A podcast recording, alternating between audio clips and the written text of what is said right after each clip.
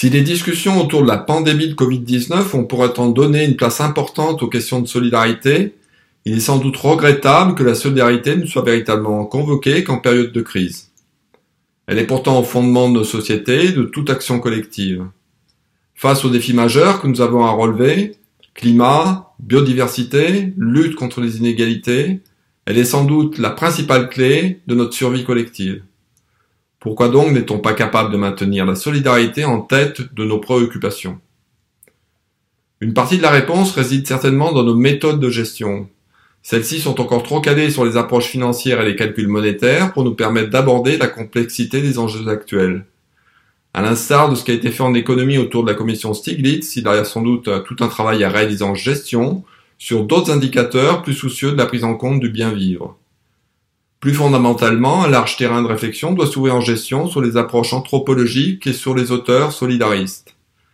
L'ouvrage que je co-signe avec mon collègue brésilien Genauto Carvalho de França Filho participe de ce travail en croisant les questions d'organisation avec l'étude des solidarités. Penser une autre gestion, c'est penser une gestion substantive au sens de Karl Polanyi, c'est-à-dire une gestion non réduite à sa seule dimension marchande, mais ouverte sur les relations et les interdépendances des humains avec leurs milieux naturels et sociaux, en phase avec la soutenabilité environnementale, la démocratie locale et la justice sociale.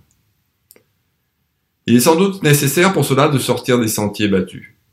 Une formule de Gandhi nous y invite lorsqu'il dit la fin est dans les moyens comme l'arbre dans la semence. Si l'on suit ce principe, ce n'est plus un calcul d'optimisation qui doit être opéré entre la fin et les moyens, mais un raisonnement éthique et un choix politique. Une question prime alors, quelles sont les fins de nos moyens? Dans ce contexte, on sera amené à distinguer la gestion d'une association de la gestion d'une entreprise. On séparera dans l'analyse et l'action la gestion des biens privés, la gestion des biens publics, la gestion des biens communs. On envisagera une gestion démocratique marquée par l'intérêt général pour les organisations de l'économie sociale et solidaire. Penser une autre gestion, c'est donc penser une gestion qui n'embarque pas avec elle, comme une semence pour l'arbre, tous les prédéterminés de l'économie marchande. Un auteur brésilien, Guerrero Amos, a écrit un ouvrage qui s'intitule La nouvelle science des organisations. Dans ce livre, il montre qu'il n'y a rien de pire que d'exporter la rationalité des organisations marchandes vers toutes les autres, qu'elles soient publiques, associatives ou citoyennes. Une telle démarche menace la pluralité et la capacité de résilience de notre tissu socio-économique. À l'instar des menaces sur la biodiversité, il y a donc, selon cet auteur, des menaces sur la perte de sociodiversité.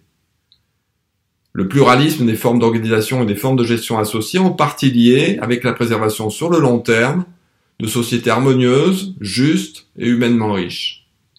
Le temps presse, il s'agit de sortir du dualisme réducteur du couple gestion privée, nouvelle gestion publique, pour enrichir notre compréhension du monde par l'approfondissement des enjeux d'une gestion démocratique des communs. Merci pour votre attention.